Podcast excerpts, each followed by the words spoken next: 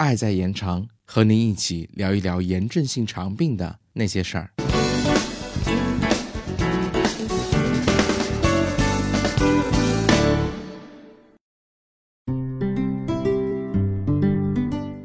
嗨，大家好，本期的 CCCF 小课堂就由我来为大家讲解一下什么是免疫抑制剂。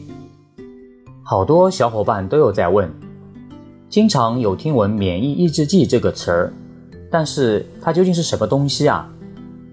免疫抑制剂，顾名思义，就是对机体的免疫反应具有抑制作用的药物。它呢，能抑制与免疫反应有关的细胞。的增殖和功能发挥，比如 T 细胞和 B 细胞等一些巨噬细胞，从而降低抗体的一些免疫反应。那免疫抑制剂有很多的种类，包括前面提到的激素，也有免疫抑制的作用。我们在这里所说的治疗 IBD 的免疫抑制剂，包括了传统的免疫抑制剂和新型的免疫抑制剂。传统的呢，比如说六球嘌呤、硫唑嘌呤、甲氨蝶呤；那新型的免疫抑制剂，比如说环孢素、塔克莫司、巴替麦考酯酚。好了，那么免疫抑制剂在炎症性肠病当中都有哪一些适应症呢？其实啊，免疫抑制剂通常是适用于对糖皮质激素。过度依赖或者有了抵抗的 IBD 患者，免疫抑制剂呢能有效的防止其复发，还能使长期接受糖皮质激素治疗的患者逐渐逐渐的减小激素的剂量，甚至完全停用激素，并且延长病情缓解时间而不至于复发。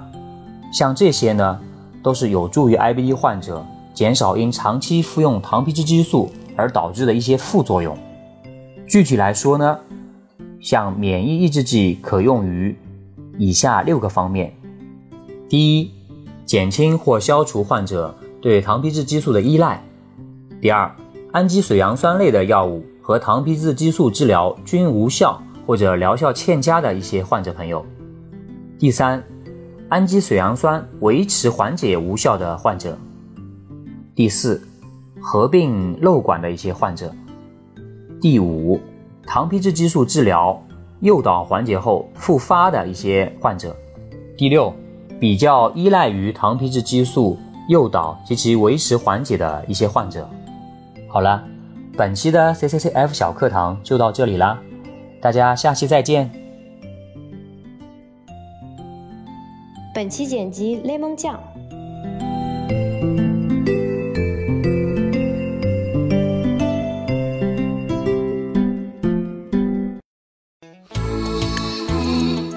本节目由 CCCF 爱在延长炎症性肠病基金会独家录制播出。节目内容感谢由浙江大学出版社出版的《溃疡性结肠炎和克罗恩病你问我答》丛书。更多详情，请欢迎关注爱在延长官方网站及微博、微信公众号，期待您的互动。